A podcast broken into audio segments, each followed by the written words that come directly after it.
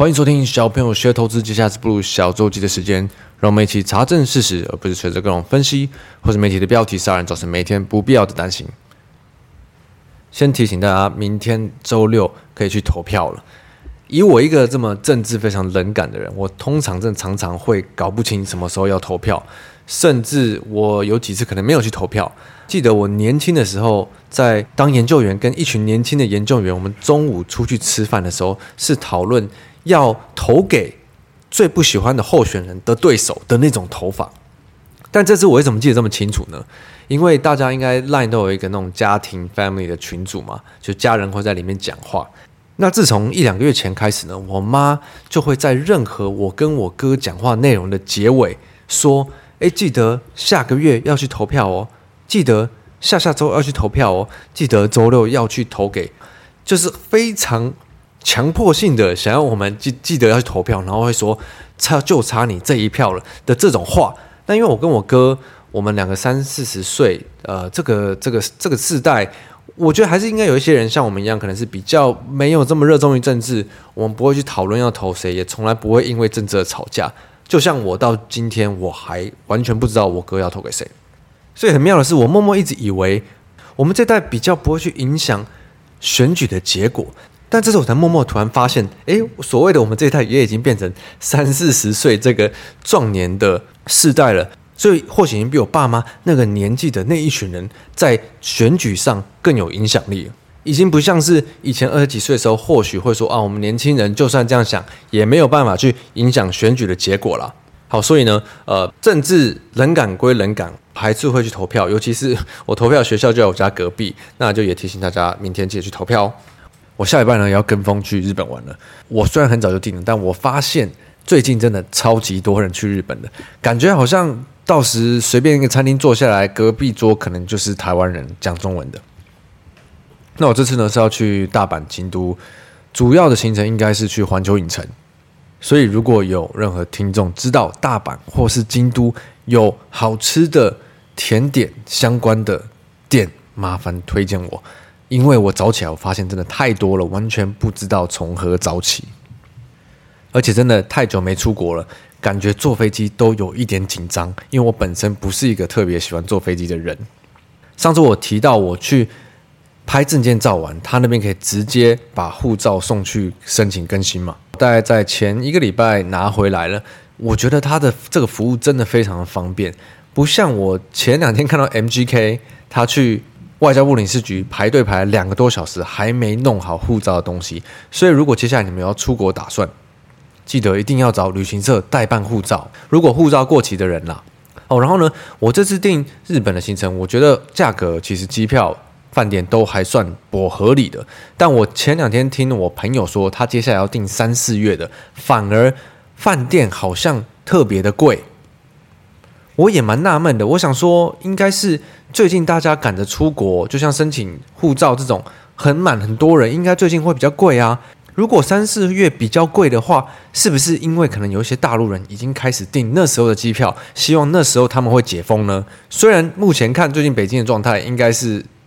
完全看不出有一个要解封的感觉啦，但台湾其实也是五六月就蛮多人在订现在的机票了。就像我交易室有个同事，他最近去大阪，他是五月订的机票，他才花了两千台币做联航，所以非常的便宜。反正如果有要出国行程，还是早点订，永远都比较好了。好，那我们看下这周市场的话题吧。这一周其实从十月以来，整个全球市场都开始变得相对平稳了嘛，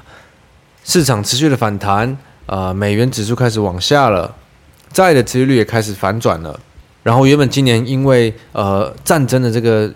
能源价格，原油也开始走回比较呃偏向景气的一个反应的价格方式。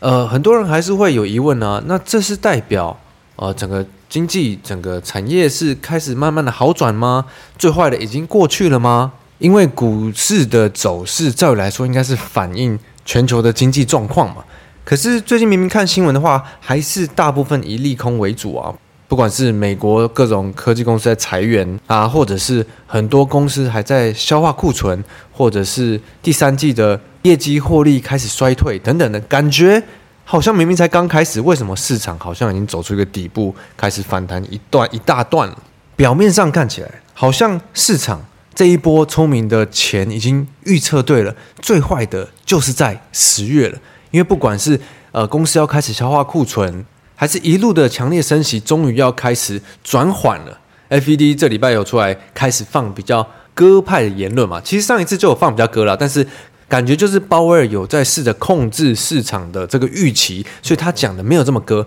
但其实上一次的 FED 的会议的内容，就是接下来他们的升息，照理来说应该要比较缓一点，不会再继续强烈的升息。两码，或者是相对不像之前这么猛的，每一次都三码、三码、三码的升，那通膨也是持续的缓下来了。所以表面上看起来好像，哎，好像猜对了，十月其实相对最坏的。可是如果我们真的看产业端，如果你今天是一个呃公司的老板，如果你今天有认识自己在做生意的朋友，或者是你在公司里你是可以看到订单的职位，你会发现现在的状况绝对还没有开始好转。而且可能还是在持续的变坏中，所以就很奇妙，就是现实的产业世界跟其实市场股市就是有一个很大的落差。所以我觉得比较像是目前看起来市场觉得猜对了最坏一道，但我们看大部分公司可能给出来会有有机会好转的都是明年二零二三年的第二季嘛，但没有人会知道会不会产业会更坏，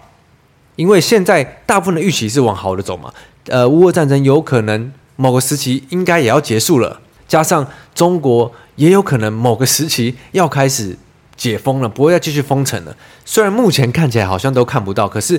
市场大部分的预期其实，市场大部分市场大部分的预期心理其实是往这边走，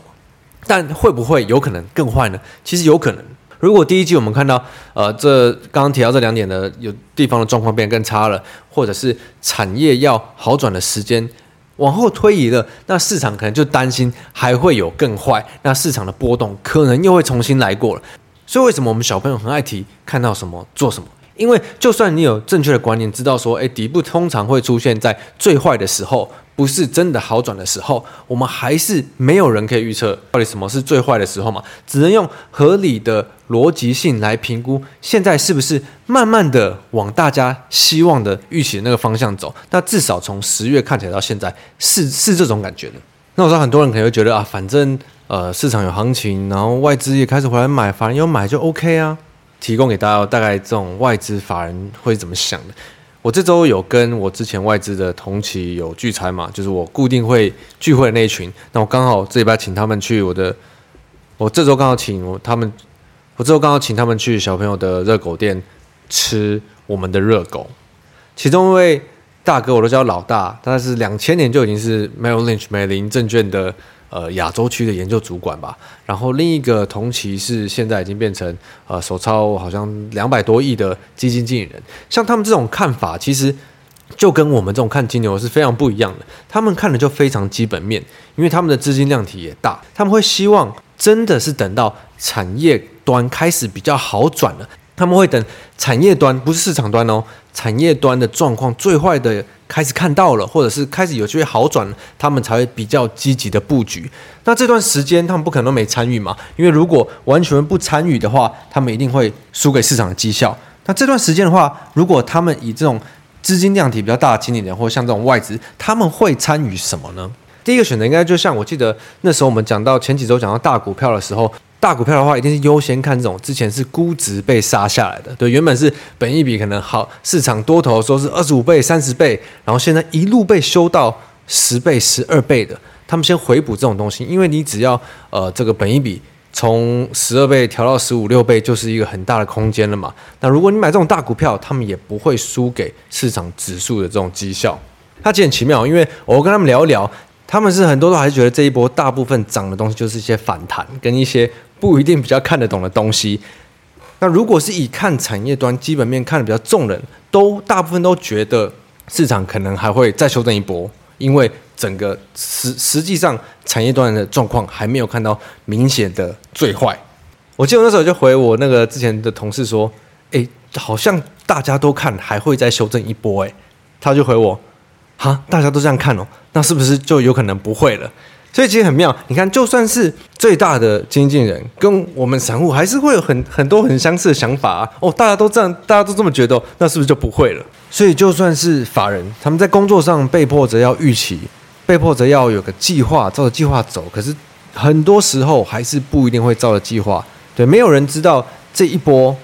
产业端是不是最坏，市场是不是走出最坏了。目前还不知道嘛？我们希望是往这边走。依逻辑来看，有可能会这样做。如果不是的话，不管是散户还是法人，都要去调整自己的呃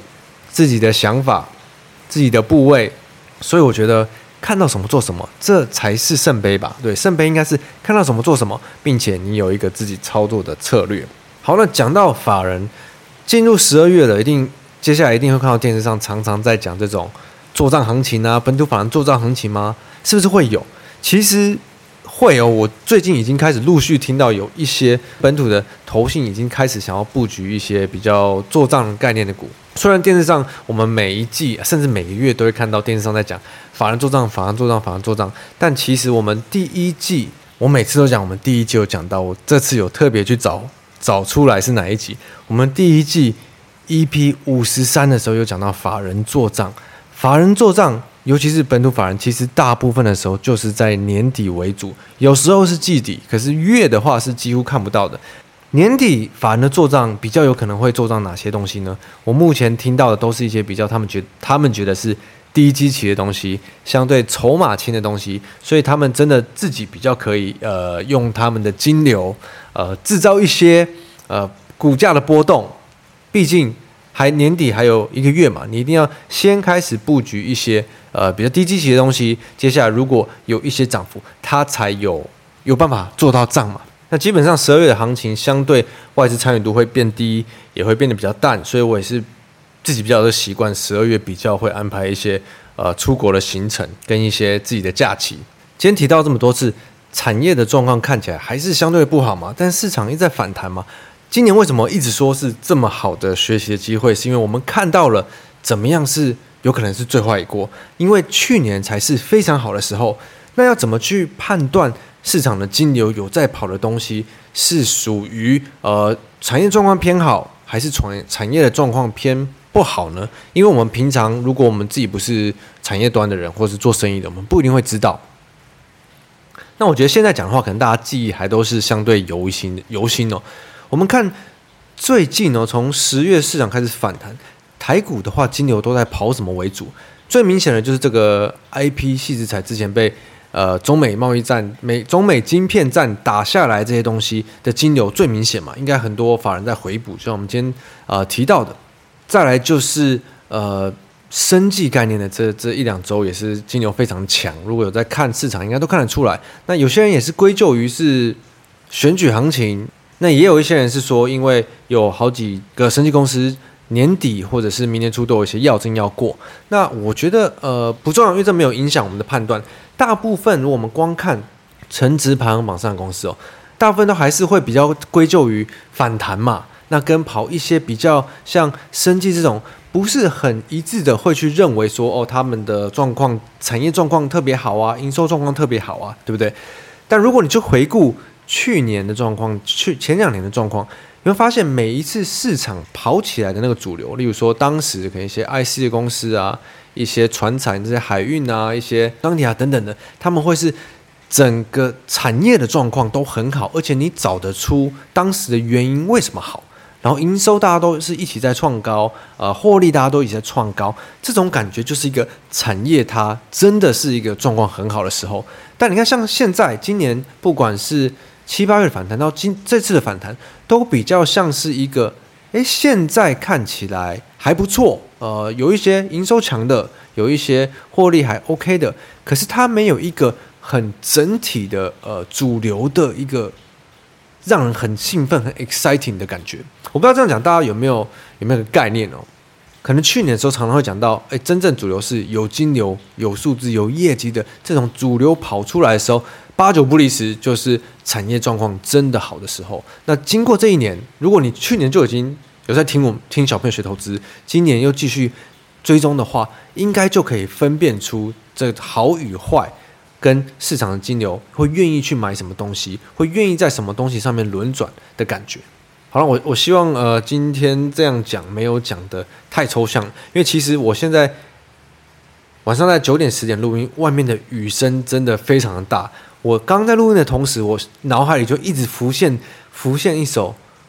一首歌，就是下雨的声音，然后让我一直没有办法好好专心讲话。好吧，那今天就先分享到这。呃，祝大家周末愉快，礼拜六投票愉快，Happy Weekend！我是布鲁，我们下周见。诶，下周，呃，我们下周不一定见，看我去日本之前有没有录到音。拜拜。